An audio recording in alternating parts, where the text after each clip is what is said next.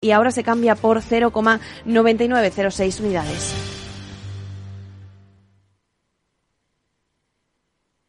Cada día abres el grifo y sale agua. Es un gesto cotidiano que se hace sin pensar, pero que implica detrás una gestión operativa avanzada y la entrega de profesionales comprometidos. En Akbar mejoramos el futuro de las personas gestionando el agua y los recursos naturales de forma sostenible. Akbar patrocina este programa.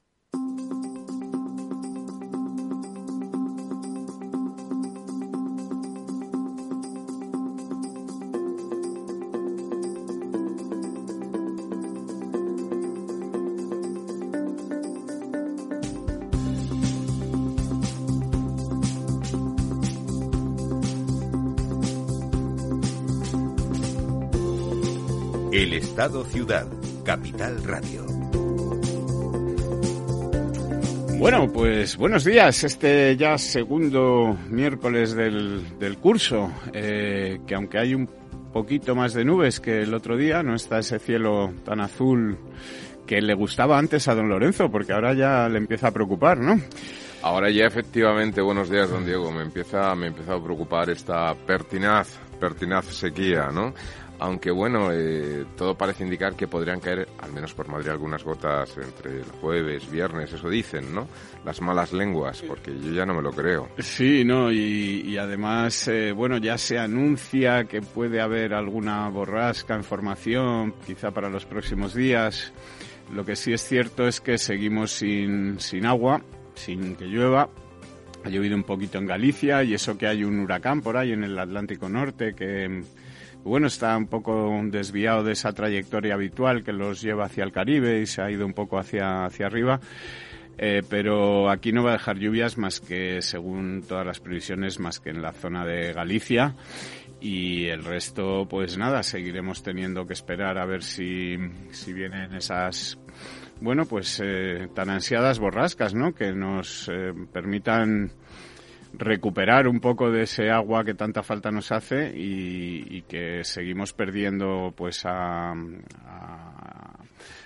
en cantidades eh, que, que, casi no nos podemos permitir, pero ya es lo que hay. Esta semana volvemos a perder otro cero más del 0,50%, el, bueno, perdemos, perdón, el 0,90% esta semana, eh, perdemos 503 hectómetros cúbicos más de agua embalsada. Sí, eso es eh, más que la sierra, que la presa de la Tazar, ¿no? Para coger sí, una escala. Efe efectivamente, es un, bueno, pues una presa de tamaño medio grande, ¿no?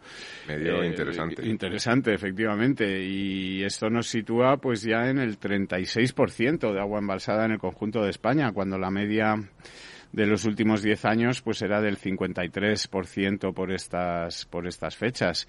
Y además es que eh, el asunto pues eh, si nos fijamos como venimos haciéndolo en los últimos en los últimos meses en, en las cuencas del, del sur de España pues está la cosa muchísimo peor porque claro el Guadalquivir pues ya está en el 21,45%. Ha perdido esta semana un 0,53%. Eh... No, que ese además es el límite en el que los expertos, y ahora que Ahora acaba, que, mira, acaba, de entrar don Ramiro, el, el, experto. El que es el experto como ingeniero de caminos que es, y además con mucha experiencia en Detecto en el... una cierta ironía en las palabras de mis queridos colaboradores. Bueno, yo lo que quería recalcar es que, como siempre dice don Ramiro, el 21% está ya en el límite, digamos, en el cual ya los fangos... De etcétera, aprovechamiento real, aprovechamiento de, del, real embalse. del embalse, ¿no? Y parece ser que en esos límites estamos en, en el Guadalquivir, ¿no? Es lo que nos está diciendo don Diego. Pues y además bajando, ¿no? Además Efectivamente, bajando. bajando. y bajando a,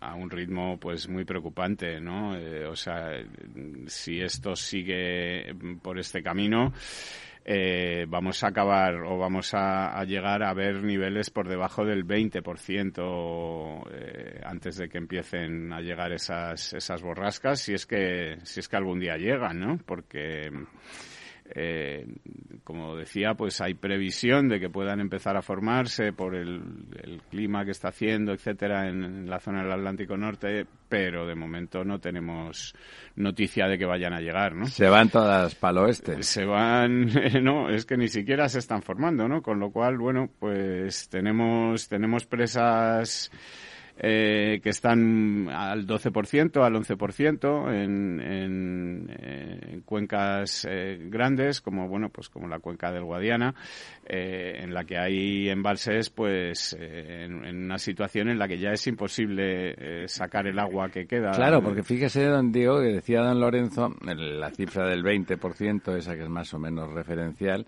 pero claro, eso es una media de toda la cuenca. Luego hay embalse a embalse. Claro, que Estamos hablando de embalses del 12%, bueno, eso ya es un chiste. Bueno, y además hay una pregunta. fíjese, por ejemplo, la presa de La Serena, que, es enorme, ¿eh? que tiene 3.218 hectómetros cúbicos, es la más grande de España, pues actualmente tiene 424, ¿no? El 15%, ¿no? El 15%, ¿no? El, sí, un poco menos. No llega.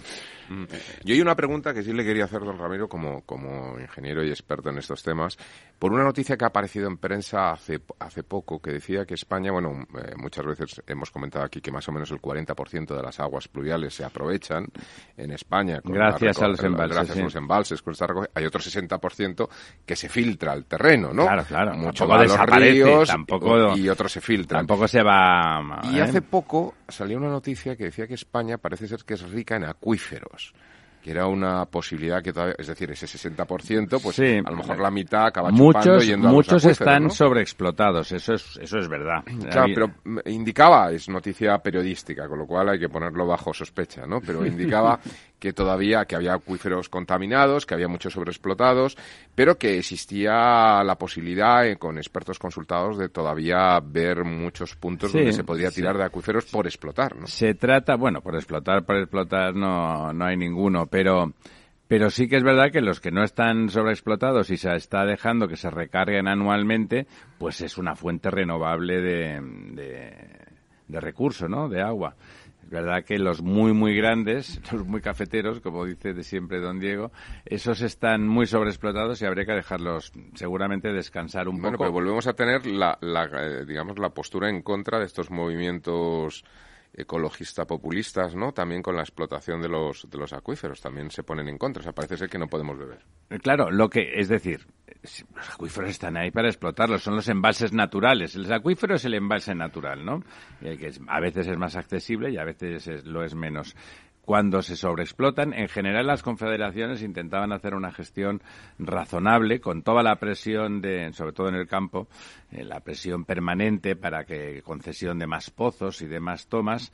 Y entonces, bueno, pues la buena gente desde, desde las confederaciones hacían lo que podían. Pero, desde luego, siempre racionalizaban mucho más de, que la realidad, porque luego está lleno, ¿verdad? Que hay miles y miles de pozos eh, ilegales. ilegales, irregulares en España que esos son los que además no te permiten gestionar de verdad el, eh, saber si estás por debajo de las precipitaciones que ha habido, la, infiltración probable, hay modelos buenos para saber en función de las precipitaciones en la zona que si cómo se ha recargado ese acuífero, pero claro, si tienes un montón, pero un montón, hablamos de miles de pozos que son ilegales, pues no sabes nada, ¿no? Sabes, bueno, haces una estimación, pero eso es como la de la economía sumergida, ¿no? Que se puede decir lo que a uno le dé la gana, porque está sumergida y por lo tanto no se ve, ¿no? pues eso, es lo mismo. Hombre, los, los acuíferos son los embalses naturales y por lo tanto es de lo que la gente ha tirado si no, no se podría aprovechar nada del agua de lluvia. Hay una parte de agua de lluvia que se aprovecha porque se va al acuífero y en el acuífero pues lo, retomas, ¿no? O sea, el, acuífero siempre tendrá, ser, tendrá que ser un recurso que se tenga en cuenta. O sea, hay una filfa consistente en hacer como que en realidad no tienen que existir personas sobre en los territorios y entonces no hace falta, claro. Es que entonces la gente se mataba, lo hemos dicho aquí alguna vez, se mataba en, en el neolítico la gente se mataba por estar cerca de los ríos y de las fuentes porque era la única forma de sobrevivir, ¿no? Claro, es que es un poco no es una ingenuidad, es una estupidez. Ya llegamos a unos niveles en que, jo, hay que discutir de unas cosas como que, ya es decir, oye, es de día, que no, que no, que te digo que es de noche. Bueno, bueno, bueno, a ver qué has bebido, qué fumas, pues debe de ser potente, ¿no?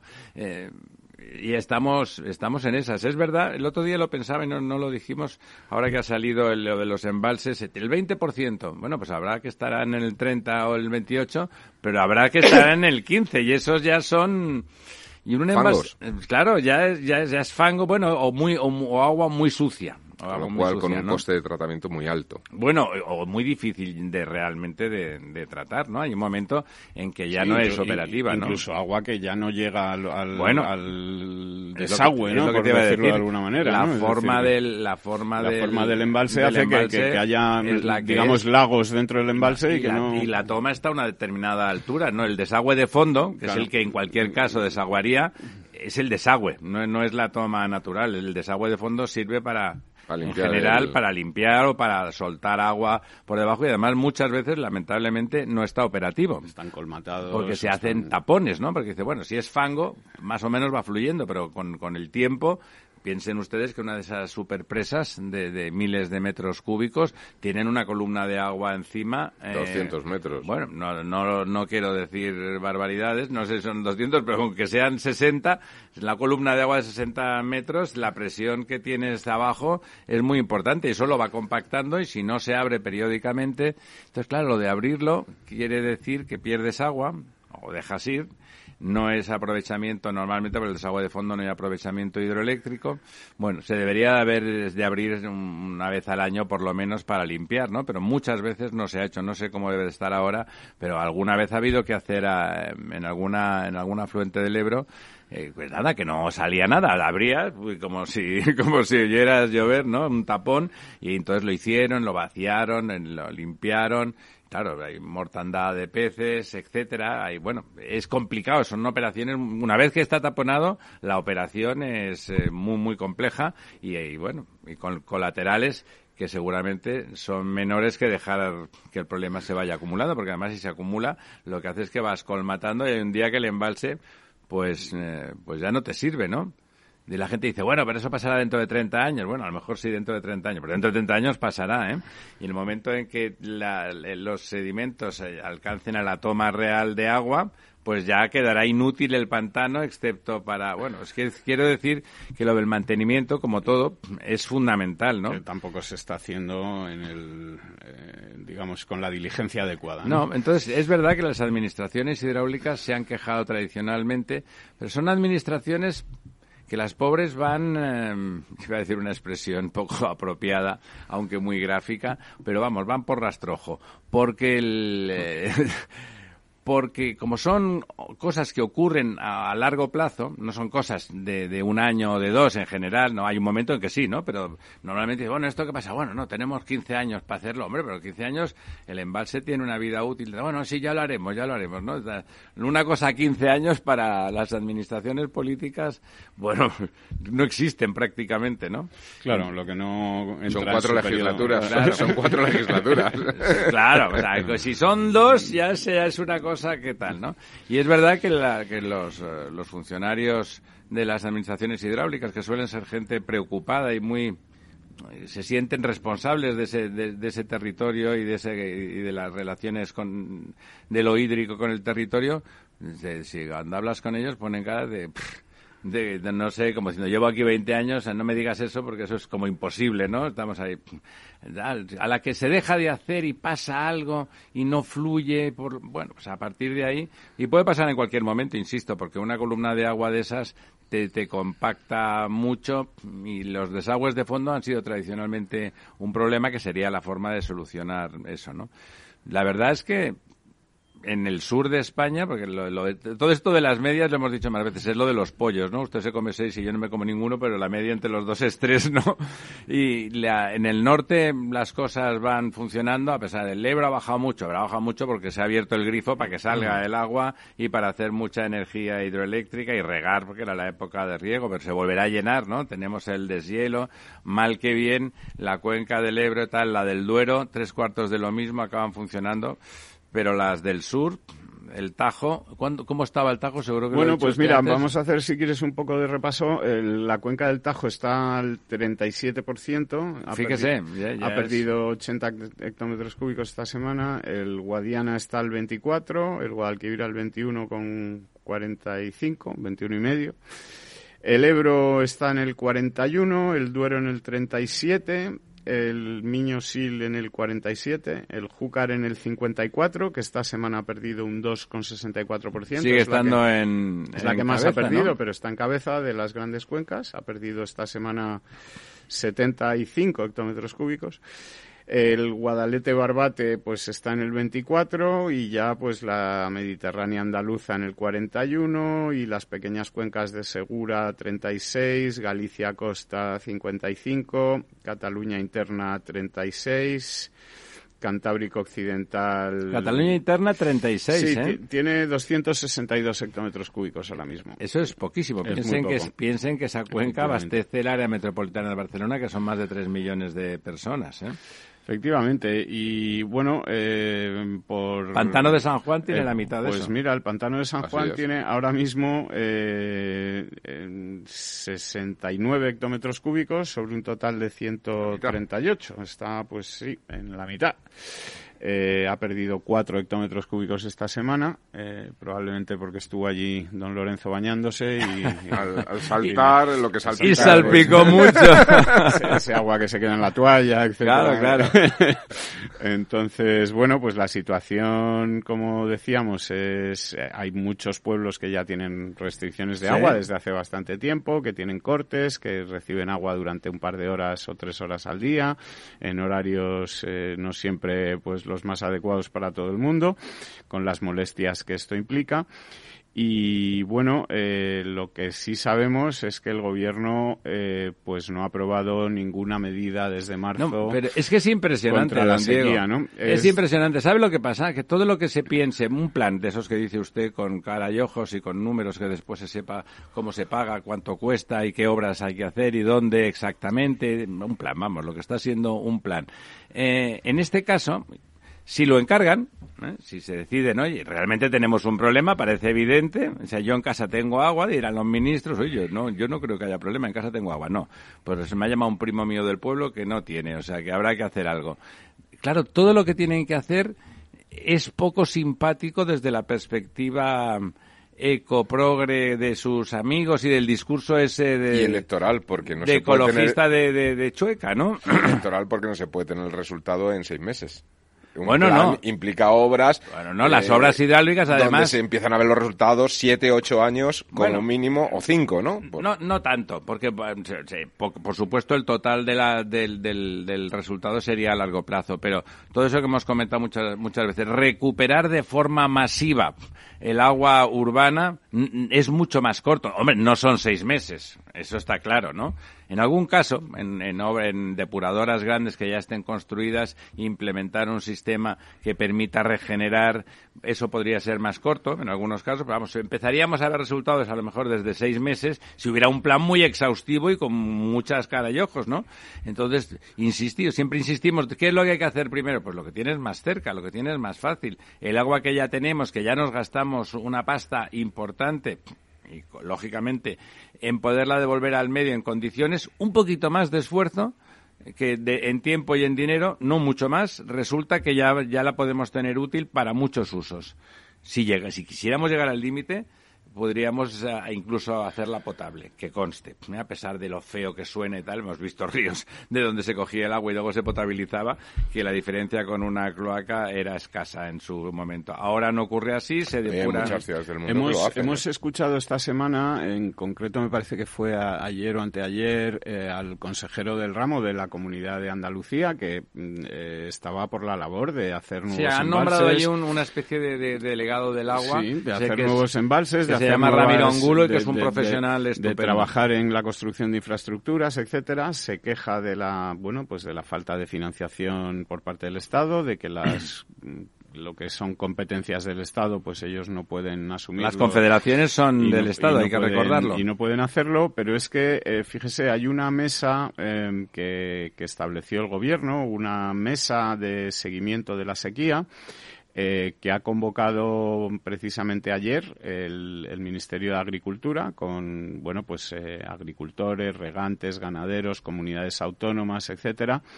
El problema les debe parecer a los del ministerio pues de tan poca importancia que el ministro tampoco se ha dignado a, estar haciéndole la ola en, la, en, el tour al presidente. Sí, o le tocará el turno de insultar a Feijóo o alguna movida de estas y entonces bueno pues no estaba por la labor de pasar por allí pero bueno, el caso es que, que todos los que por allí han estado, eh, pues se han mostrado pues eh, absolutamente defraudados al término de la reunión porque no ha habido ningún contenido. Qué sorpresa, ¿no? No ha propuesto ninguna medida, ninguna acción, absolutamente nada. Y entonces, bueno, pues tanto los eh, digamos las, las organizaciones agrarias como Asaja, COAG, etcétera, que reúnen, bueno, pues a, diferencia de los sindicatos españoles, estos sí que reúnen digamos, afiliación de, agricultores y ganaderos, sí que son representativas de, del sector.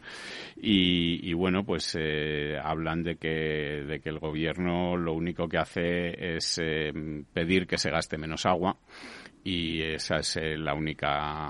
Eh, lo cual no hace falta gobierno para eso, ¿no? Efectivamente, eso ya lo saben ellos, ¿no? Pero bueno. Y usted y yo, eh, que si no hay agua, pues no se gasta. En fin, y lo que están hablando es de que la situación del campo y de la agricultura, pues empieza a ser absolutamente insostenible con desempleo, una destrucción de, de Pero luego dirán que están trabajando para la España vacía. Del 14,7%, en fin, eh, una situación pues que eh, no vemos que el gobierno parezca preocuparle nada de esto, está en otras, en otras batallas o en otras cosas, de las que a lo mejor lo tenemos tiempo para hablar, pero vamos... El Spanish mm, Tour ni la Federación de Regantes, etcétera, pues todos coinciden, absolutamente todos, en, decir que, bueno, pues la inoperancia del gobierno en este asunto tan grave como es barra desesperación, como es el de la sequía, eh, que además es algo cíclico y que ocurre, eh, es decir, que aunque tengamos la suerte de que ahora llueva y la cosa se arregle, pues si no se adoptan medidas dentro de tres, de cuatro, de bueno, y además no estamos todos de acuerdo. Estaremos otra vez en la misma. No estamos de acuerdo todos en que hay cambio climático y que figura que las precipitaciones van a producirse en menor cantidad y de peor manera, es decir, de forma más concentrada en el tiempo y en el espacio. Eso ha querido decir toda la vida que hay que gestionar ese agua de otra manera con infraestructuras hidráulicas muy específicas y con una gestión del agua que te llega mucho más eficiente. No, no, no es que estemos inventando la pólvora, esto es más viejo que andar a pata. Entonces están mirando para otros sitios y es una cosa que no puedo que no puedo entender. Deben de estar convencidos que no están en la próxima legislatura, ¿no? Digo yo, porque si no, o sea, bueno, pues al final como lo único que importa es estar o no estar, y lo de los españoles, qué chorrada, ¿no? Qué pesados estos tíos y esas señoras y estos señores. Efectivamente, es eh, un poco, yo creo que la petición unánime de todo el sector, ya no solo de agricultores, de regantes, etcétera, sino también, bueno, pues de las empresas que gestionan el agua, etcétera, eh, pues que el desafío de la sequía, pues que es una, una realidad eh, recurrente, que las reservas hídricas están como están y que hay que tomar medidas urgentes y desarrollar proyectos, bueno, pues para preservar los recursos hídricos, para conseguir más agua de donde haga falta y para poder llevar el agua desde donde desde donde hay hasta donde haga, aprovecharla mucho. donde haga falta, ¿no? Diego, que está usted hablando de las comunidades de regantes, los como afectados, los afectados somos todos los españoles. Sí, sí, pero empezando por el primero, Sí, pero en la medida en que si no hay agua para esos cultivos, no, no hay posibilidad de alimentar a los animales, si no se alimenta a los animales la oferta de animales. Ni animales ni plantas, porque usted es un carnívoro, pero las que no, los tomates. Que en general sube el precio de todos los alimentos. Volvemos en dos minutos, señoras, señores, señoros.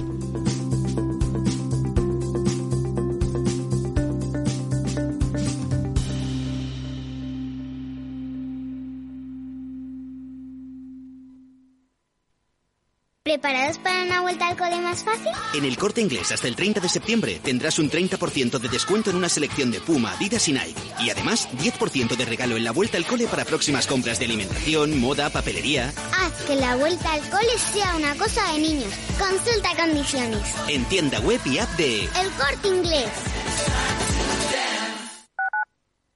Capital Radio Madrid 103.2. Nueva frecuencia Nuevo sonido. Gráficas Naciones. Más de 50 años de experiencia en el sector de las artes gráficas. Apostamos por la última tecnología tanto en impresión offset como en digital y gran formato. Realizamos todo tipo de impresión. Tarjetas de visita, folletos, libros, vinilos, decoración y montaje de stands. Más información en el 91 629 2145 o en gráficasnaciones.es.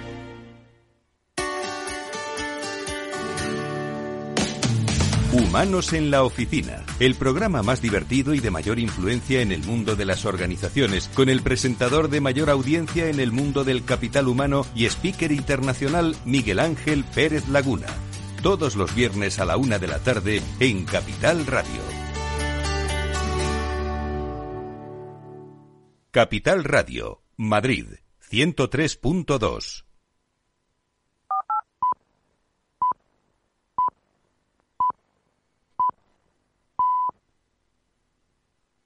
El Estado Ciudad, con Ramiro Aurín y Diego Jalón en Capital Radio.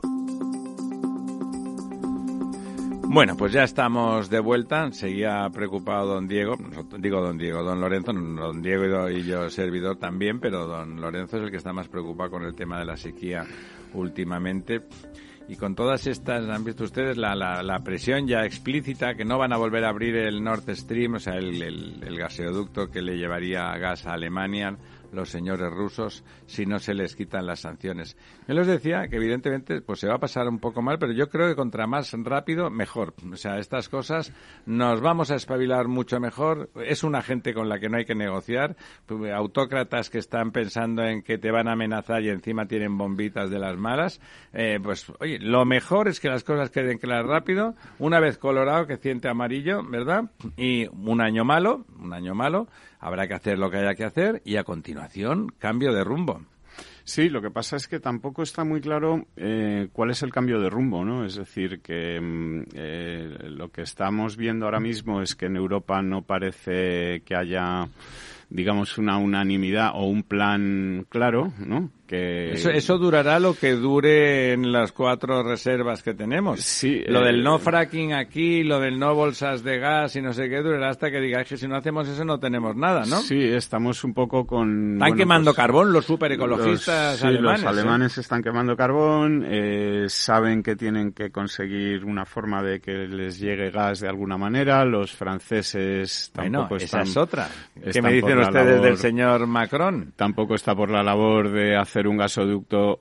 Bueno, no lo va a hacer, ¿no? Un gasoducto que. que la partida no está terminada. Que por otro lado, eh, tampoco estaba de acuerdo en hacer la ministra Rivera. Hace, cuatro años, ¿eh? No, ni hace tres meses. O sea, quiero decir que no es una cosa que, podamos decir está usted loco, porque es lo mismo que decíamos nosotros hace, hace tres o cuatro meses. La decía la ministra, la, a mí no me la, ministra decía eh, hace poco que no servía ese mismo gasoducto para llevar hidrógeno y ahora dice que sí. Eh, Francia duda de que eso sea posible, de que sea posible llevar eh, gas y llevar hidrógeno por el mismo gasoducto.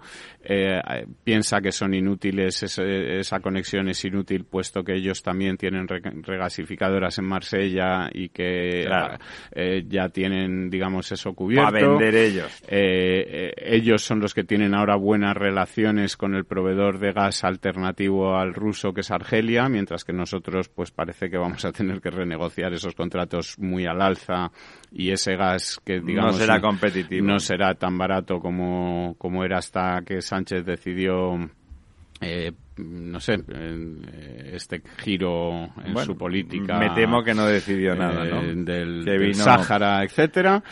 Eh, bueno, y, todas estas cosas hacen pues que la Unión Europea parece que no tiene un plan claro. Eh, lo que sí parece claro es que esta, digamos, idea del tope eh, de, de, esto que dicen ahora de topar, que, que en fin, no sé de dónde lo han sacado, pero están ahora muy en... Es no español. Están muy en el tema, sí, ¿no? Topar quiere decir darse un golpe darse, con la cabeza, un trompazo, Efectivamente, pero bueno, eh, eh, están, están en, en, esta, en esta línea. El otro día hablaba Yolanda Díaz de, de, poner un tope a los precios agrícolas, tal y, como, tal y como están las cositas, ¿no? Encima ándate con, con esas cosas. Que también es una multinacional de manchegos y de murcianos sí, sí, que están comprándose Ferraris todos los días. Es Entonces, bueno, pues eh, la Unión Europea no parece tener tampoco claro cuál es el plan que quiere establecer para reducir los precios de la energía. Eh, bueno, quizá porque son un poco más conscientes que nuestro gobierno de que eso de limitar los precios eh, por ley pues acaba teniendo desastrosas consecuencias. Y, lo que no vemos es em, un poco cuál es la solución que se va a dar. Ya, eh, si fuera como dice usted, bueno, pues vamos a pasar un invierno malo, vamos a pasar dos inviernos malos, pero tenemos claro hacia dónde vamos y qué es lo que vamos a hacer. Pero no parece que esto sea así. Pero fíjese, usted lo ha dicho. El problema es no tener claro que hay que tomar decisiones de esas que son poco cosméticas y que son poco, poco de ecologismo de salón. La situación es drástica, estamos en guerra fría otra vez y en algún sitio de Europa en guerra caliente y muy caliente.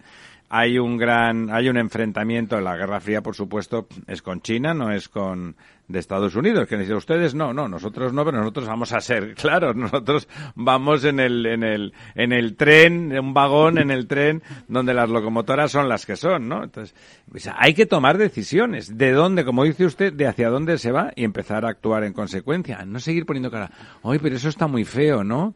Eso está feo. O sea, ¿para qué es lo que me decía mi abuelita yo cuando hacía alguna trastada cuando tenía Sí, este, este, este discurso que, que fue con el que empezamos, de, bueno, del Putin está loco, tal, no va a poder no sé qué, hombre, pues lo que parece de momento es que Putin, bueno o malo, tenía un plan. Sí, sí, sí. Él tiene el plan de que su gente no se mueve. Bueno, pero, pero quiero decir, él... Ah, ya ha visto, ha cerrado el último periódico que decía que había guerra, ¿no? Sí, pero no solo ha cerrado el periódico, sino que ha cerrado los gasoductos, ha cerrado, en fin... Y ha metido, ya ha encerrado a, los rusos que protestan. Y, tenía un plan, pero nosotros es que parece que no tenemos ninguno, ¿no? O que parece que nos sorprende de repente que, que, Putin cierre el grifo del gas, pero no estaba previsto esto, no lo teníamos pensado que esto podía ocurrir. Y estamos respondiendo de una forma infantil y adolescente, con la frustración de que resulta que no se puede hacer lo que nos gustaría hacer, ¡jo! Y no hacemos nada. Sí, sí. Oiga, o sea, podría estar muy bien, eso es lo que se había decidido, pues es lo que se había decidido. No se puede hacer, pues vamos a hacer otra cosa, ¿no? Otra cosa que nos permita seguir viviendo lo más parecido a como queremos eh, vivir. ¡Jo! Pero es que eso, ¡bu! Oye, que hay sequía y tal y cual, pero es que no se va a arreglar con más pantanos ni con obras hidráulicas. Eso es mentira. Si se hacen las obras hidráulicas adecuadas, sí que se va a solucionar. Jo, pero yo no quería hacer obras hidráulicas. Yo no quería nuclear. Pues es que no hay más remedio. Oh, Claro, es una cosa como cómica, ¿no? Es una cosa que podría, podría pasar con cualquiera de nuestros hijos de, de 12 años, ¿no? Mm. Sí, así es. Ese, es. ese es el gran problema. Y ahora se nos echa otro encima. Ya no solamente era algo absolutamente previsible, porque de hecho se anunció que iban a cortar el, el Nord Stream 1, es decir, que ya se sabía, se, se, presuponía, sino que también se sabe y se presupone que llegará lo que se llama el general invierno, ¿no? Es decir, que estamos todavía en verano, eh, nos quedan todavía unos 15 días para terminar el verano, con lo cual hay dos estaciones en medio, ¿no? Una estación en medio más la, segunda será el invierno. Y bueno, pues, pues, pues está por ver cuál es la preparación. Las reservas de gas en Europa dicen que están ahora en torno al 80%. Sí, pero eso dura 20 días, ¿eh? Claro, pero es lo que va a decir. Pero ¿cuánto tiempo dura el 80% de reservas bueno, se supone aunque no llegue Rusia, pues los americanos, los argelinos y los cataríes se a enviar barcos a Europa. también tiene una capacidad. Con lo cual, en lugar de un mes, pues pueden durar dos y medio, para entendernos. eso también tiene una capacidad, ¿no? Es decir, parece como que hubiera infinitos barcos metaneros, hubiera no, infinitas no, un límite, porque si no, no habría problema. Claro.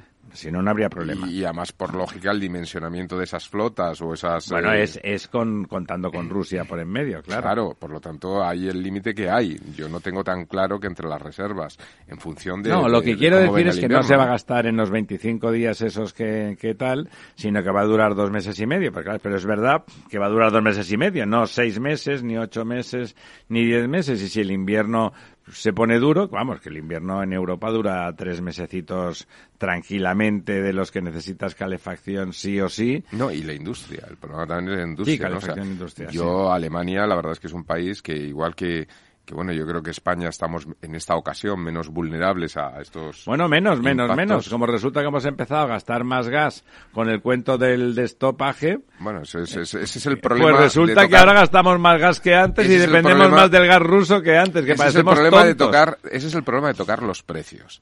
Cuando uno toca los precios, ahora cuando están hablando Toca- es como tocar las partes blandas. Claro, sí. es como están amenazando ahora de, de- también de poner límite a los precios de alimentos, etcétera, sí, no sé qué. Bueno, pues si usted dice que el- como máximo usted puede vender la leche, me lo estoy inventando, a 70 céntimos, pues lo que ocurrirá es que empezaremos a ver imágenes como las que aparecían en Matando Venezuela, a las en otros vacas. sitios.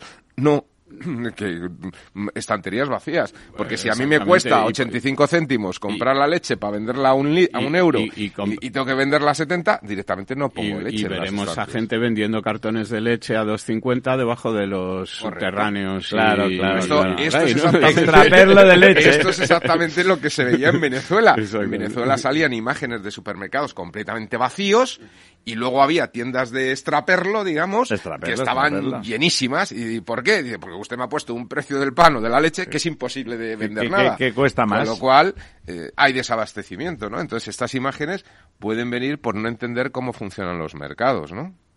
Sí, efectivamente eh, es un problema de no entender cómo funcionan las cosas. Yo creo que en eso la Unión Europea lo tiene un poquito más claro que Yolanda Díaz, que tampoco es eh, tan difícil.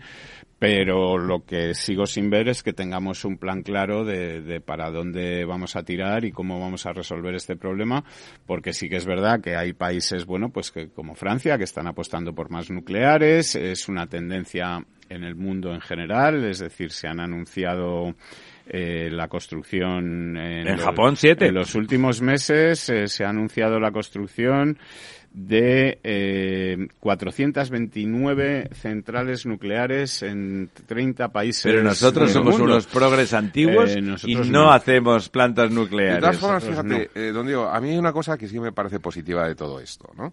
Y es que yo creo que al menos la gente Qué optimista es usted. normal. ¿no? Eh, está perdiendo cierta visión naif que se ha tenido, incluso por las personas serias, Sí, ¿no? sí, sí. Sobre las energías renovables. En el sentido de que, bueno, esto está muy Llegan bien, donde llegan. pero llegan hasta donde llegan, ¿no? Es que ya parecía como que nos creíamos que la energía fotovoltaica daba, daba energía hasta por la noche, ¿no? Entonces, pues esto al final tiene el límite que tiene, y la energía eólica también, y se pueden hacer buenos proyectos, buena combinación, buenos mix, pa- para, para organizar. Pero eso, hay que hacer mix. Pero es un tanto naif pensar que la base energética de una sociedad como la nuestra se puede sostener. Sí. Energías No, renovables. y además es- se podía hacer contando con las nucleares. La nuclear más las renovables son viables. Sin, re- sin nucleares, No, y entonces necesitas hidrocarburos, y ¿no? Que es el efecto y invernadero. probablemente tecnologías a futuro, estamos hablando antes de lo del tema del hidrógeno, pero Sí, también pero como dice usted, a futuro. a futuro, pero llegarán, también llegarán. decir, no, o el tema de la de Pero la- hoy no, de la mañana. fusión nuclear, por ejemplo, ¿no? Que no es contaminante, que no tiene ningún problema, etcétera, y ya se plantea que en 20 años vistas podría estar operativa la fusión nuclear. Bueno, pues son eh, Lo efectivamente de la pero- fusión nuclear, Sí, como- lleva estando lista dentro de el 20 porvenir, años, ¿no? desde Los últimos pequeño. llaman por- 80 Desde años. que yo era Le pequeño, llaman por venir porque no estaba ya llegas llegando. nunca, ¿no? Estaba ya llegando. De decir 20 años, con un poco de suerte lo veremos los tres y me Sí. temo que no veremos la Como fusión. eso que contaban Bueno, de que pero el en petróleo caso- se iba a acabar en el mundo, eh, desde que yo era pequeño Sí, se iba a sí, Pero, por ejemplo, 10 la- años, todo ¿eh? el tema del hidrógeno, Y cada vez se consume más. Pero, por ejemplo, todo el eh, tema del hidrógeno parece que está más cerca, ¿no? Es decir, Sí. puede haber, pero en cualquier caso tenemos que poder enfrentarnos los Pero- próximos pero- 25 años, ¿no? Claro, pero el hidrógeno, es decir, el hidrógeno se abre abrirá un Y- grifo. El hidrógeno es una cantidad de energía eléctrica la que hace falta para hacer hidrógeno, de aquí te espero, Baldomero. O sea, es decir, funcionará, servirá como combustible, porque el problema del hidrógeno, ¿para qué sirve el hidrógeno si lo que hago es transformar otra energía que la meto en el hidrógeno, por decirlo de alguna forma? Pues porque los vehículos de transporte no pueden estar enchufados y tal, ¿no? Entonces está bien un combustible que no contamine y tal. Pero es para una cosa muy concreta. ¿eh? Lo del hidrógeno no es una fuente de energía, es un combustible útil para el transporte. Útil de verdad. Cuando esto funcione, se sabe que va a ser útil, ¿no? Ya hace 20 o 30 años que hay coches de hidrógeno Sí, pero valían un huevo. no- Bueno, y su manera de almacenamiento de la electricidad, ¿no? que Con no es almacenamiento. Esto es lo que Eso dice. es, ¿eh? Eso es. Servirá para almacenar, digamos, es. toda la energía de, Que haya que hacer de otra manera. renovables. Eso Eh, es. Bueno, eh, Y si decía que Europa no tiene ningún plan, eh, lo que está claro es que en España menos todavía. Bueno, ¿no? en España tener planes está mal visto. Hemos tenido ayer... eh, que planeen ellos, que hubiera dicho hoy Unamuno. Hemos tenido ayer este debate en el que se supone que el se suponía que el presidente Sánchez iba a confrontar con el líder de la oposición, eh, Feijó, para hablar del plan energético. Bueno, de el, las el medidas discurso um, Fidel Maduro que se marcó el presidente. Bueno, lo que lo que vimos sobre todo, aparte de se saben de dos o tres millones de ovejas que quedaron laminadas la- en frío de- durmiendo aparte de en las, las, de praderas. las, eh, la tendencia de nuestro presidente a hablar eh, de forma diarreica, eh, bueno, pues lo que no vimos es ningún tipo de plan ni nada en absoluto. Sí que anunció eh, Que el PP es malo y que hay que matarlo. Además de todo eso y de decir cosas como no caigamos en la autocomplacencia, que también hay que tenerlas. Que nos recordaba al- al Mr. Wolf, como, ¿no? como el Taj Mahal, ¿no? Para decir eso de no, eh, no caer en la autocomplacencia en un momento como este.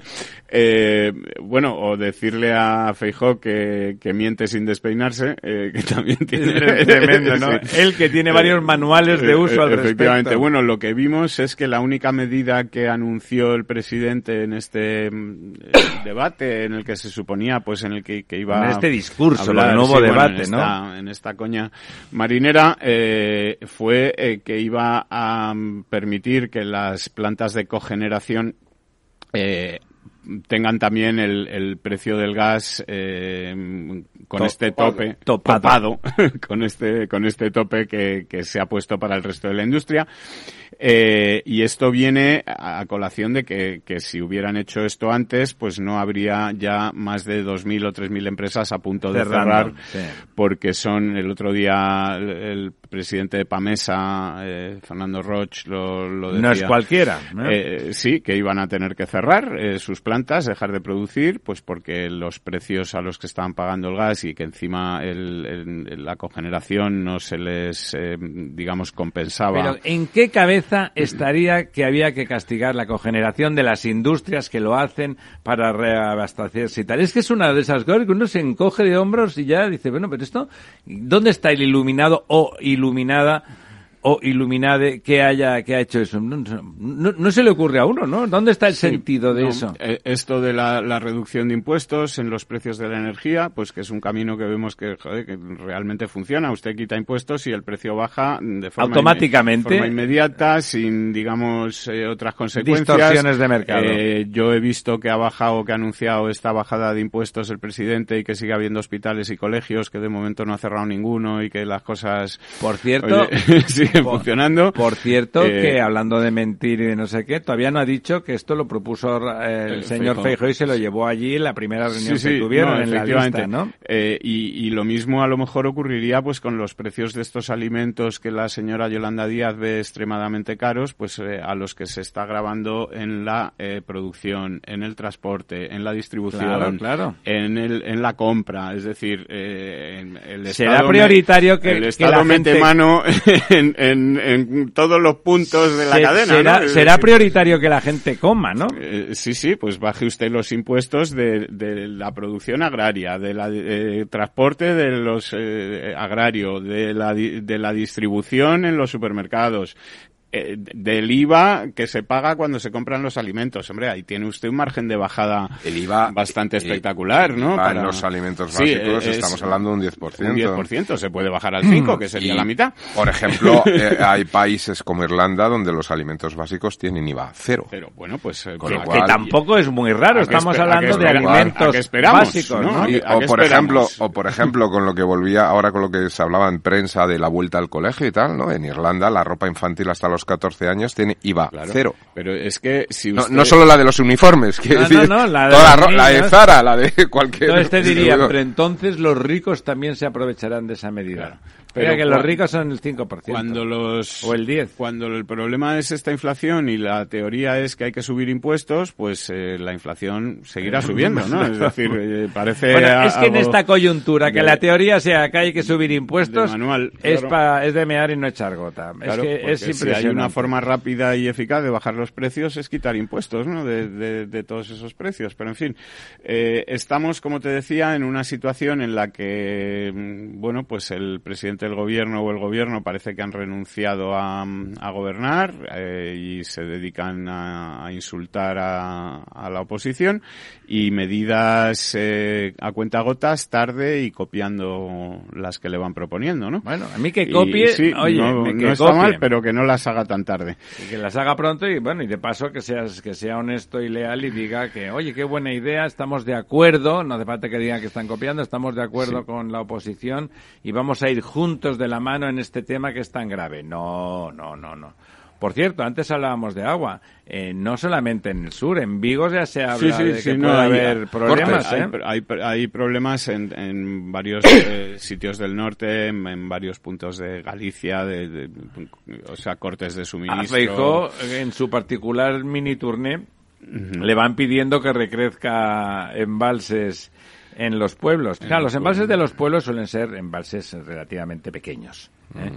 Es decir, porque en un embalse como el de La Serena, recrecer, por, por, si a alguien se le ocurriera esa barbaridad, en un embalse de 3.000 hectómetros, no tiene sentido, porque para que sirva, quiere decir que el agua tiene que llegar por encima. Y es difícil. Esos son claro. los embalses que se llenan raramente, ¿no? Pero, pero permiten en un momento determinado retener mucha agua, tal. Pero en cambio, en los pequeños azudes y en los pequeños embalses de, de, que abastecen a las poblaciones pequeñas y medianas, eh, un recrecimiento sí que puede ser útil. ¿eh? Bueno, yo ahora pensaba en lo que había comentado antes de intervenciones más a corto plazo en el tema de la recirculación del agua, etcétera. Una ciudad muy poco sospechosa a priori de tener problemas de agua, pero que los tenía y sequías importantes, era la ciudad de Ávila. Yo recuerdo hace dos años más o menos, hablando con, con el actual alcalde de la ciudad de Ávila, que él comentaba que hace unos años se había hecho con la, bueno, con la concesionaria de los servicios de agua en, en Ávila, se había hecho una operación de recirculación de, del agua que había quitado todo el tema de las sequías. Eh, yo ahora no he leído ninguna. Reu de reutilización del agua. Temas de reutilización para riego, para, Ajá. bueno, otros, para sí, riego sí, de sí. calles, no sé qué. Y la verdad es que este año, eh, yo que, bueno, suelo seguir la, la, prensa también de Castilla, León y tal, no ha habido ninguna noticia de problemas de agua no, en la ciudad aumentas, de Ávila. Si, si y sí que lo había hace seis años, claro, digamos, siete. De, de utilizarla o no, ganas un 15% de recursos. No es poco, ¿eh? No es poco. Un 15% de recursos lo ganas automáticamente si consigues regenerar y reutilizar toda ese agua, ¿no? Y por supuesto se puede utilizar en los lugares donde hay agricultura y donde las dimensiones no son muy grandes, llevarlo a la agricultura. Bueno, aquí me contaba que se usaban para temas de parques y jardines, o la, lo que era la reutilización, ¿no? Y que teóricamente se podría reutilizar también para, para la, conectarlo a la red de, de, agua. Lo que pasa que, bueno, pues no, no habían llegado hasta dar ese salto cualitativo, no, lo puede, ¿no? es que psicológico, como, ¿no? como hace falta agua para regadío. En Singapur se pues vuelve por, a beber el pues agua. ¿eh? ¿Por qué no la vas a utilizar en regadío antes que tal si la gente va a estar menos eh, nerviosa con eso, ¿no? O sea, tampoco hace falta forzar las cosas. Cuando no haya más remedio, pues hágase, ¿no? Mm. Claro, es que Singapur funciona como eso que decimos muchas veces de como una estación espacial, ¿no? Mm -hmm. eh, es. es en sí misma una ciudad muy densa, muy importante, con unos consumos descomunales, bueno, descomunales, ajustados. Mm, Bueno, para la es de las ciudades más densas del mundo, ¿no? Con lo cual, tiene mucha industria, una industria, es verdad que tiene una industria que es de tipo tecnológica, fino, ¿no? es tecnológica, pero son muy urbanos, son, es un, son muy urbanitas, tienen algunas de las mejores universidades del mundo mm. y, y, están rodeados de un entorno, no diré hostil, pero como mínimo muy diferente, ¿no? Mm. Y por lo tanto, claro, ellos eh, intentan comérselo y guisárselo entrando en el menor rozamiento posible con el exterior para no generar problemas, ¿no? Mm. Hay ahí, lo, lo, de Vigo me parecía también un tema, un tema sustantivo. Ha, ha habido en este último, que al final se prorrogaron la concesión que había, pero en el concurso último que había para renovar la concesión de, abastecimiento, uno de los temas importantes era asegurar el abastecimiento, no ya la distribución, sino hacer operaciones en más alta, ¿no? En alta para garantizar eso que ahora está aflorando que no que no funciona, ¿no?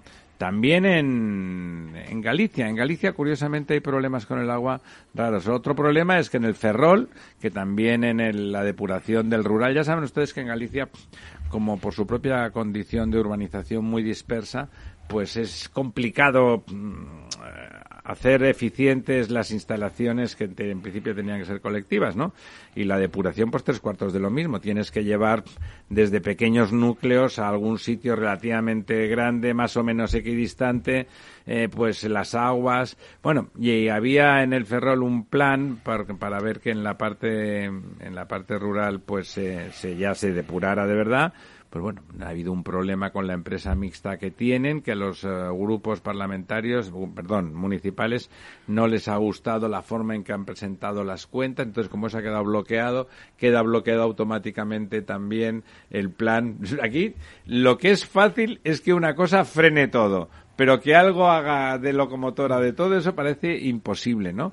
Ahí hay algunos mecanismos mm, de tipo administrativo que están fallando. Ahí la necesidad de cambiar la unidad administrativa en el tema de la gestión del agua de lo municipal a algo de otra escala me parece que, es evidente, ¿no? Le hemos dicho muchas veces que haya mm. seis, siete mil reguladores eso es una auténtica barbaridad. Una noticia más, don Diego, la última. Bueno, pues mira, decir que aunque Madrid ya tiene un plan de crecimiento con el, plan eh, Madrid Norte, etcétera, mm. pues eh, la Comisión de Gestión del Ayuntamiento pues, está trabajando pues para perfilar un nuevo barrio tecnológico en eh, la zona conocida como Nueva Centralidad del Este, que es el distrito de San Blas Canillejas, junto al Wanda, bueno, ya no es Wanda, el bueno, uniría uniría la, uniría el metropolitano con Coslada. Sí, es la zona bueno que se había reservado para crear la Villa Olímpica de esos Juegos Olímpicos que al final no llegaron nunca y que se están inspirando en proyectos pues como el de Miami Innovation District o el One North Development de Singapur eh, para ser un distrito pues muy tecnológico eh, orientado en torno al concepto de Smart City de ciudad de 15 minutos,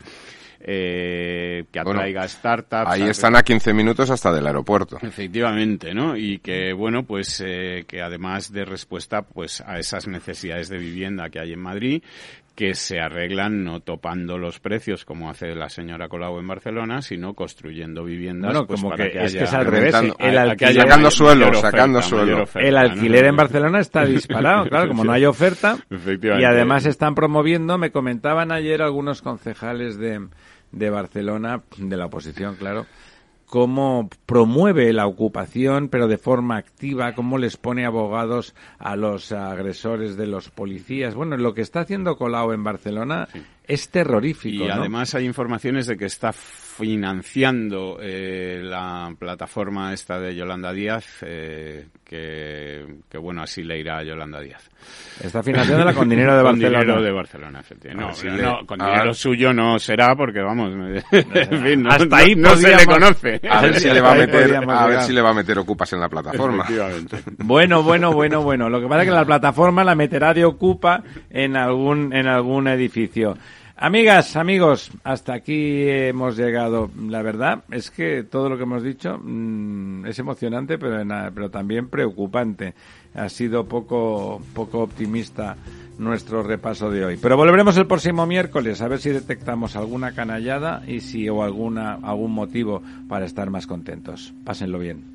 Cada día abres el grifo y sale agua. Es un gesto cotidiano que se hace sin pensar, pero que implica detrás una gestión operativa avanzada y la entrega de profesionales comprometidos. En Akbar mejoramos el futuro de las personas gestionando el agua y los recursos naturales de forma sostenible. Akbar patrocina este programa. Nos gusta que las personas tengan opinión propia. Quienes aquí hablan también expresan su propia opinión no representan la opinión de Capital Radio.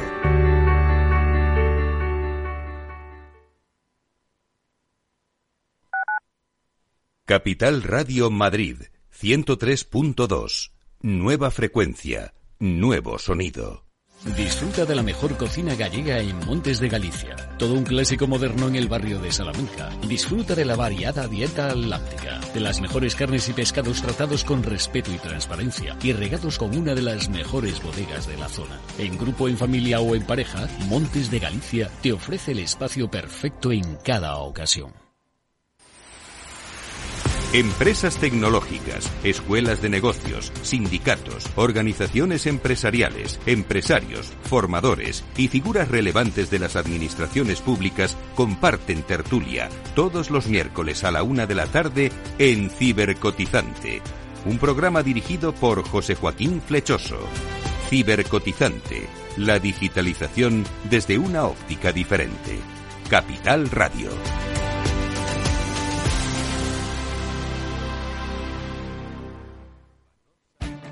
Esto te estás perdiendo si no escuchas a Rocío Arbiza en Mercado Abierto. Rubén García Páez, director general en Iberia y Latam de Columbia Threadneedle yo creo que la tecnología es de todos los sectores quizás el sector por excelencia más estratégico, ¿no? que está presente, lo hemos visto en la evolución de otros sectores. Con lo cual, eh, creemos que es en cualquier planificación financiera de largo plazo, insisto, de largo plazo, la tecnología tiene que estar muy presente. ¿no? Eh, ¿Qué ha ocurrido? Que en los últimos años la tecnología, sobre todo las grandes compañías, las fans, las cuatro o cinco grandes, han acaparado, digamos, el crecimiento, pero la tecnología va más allá. Mercado Abierto con Rocío Arbiza. Para personas inquietas, Capital Radio.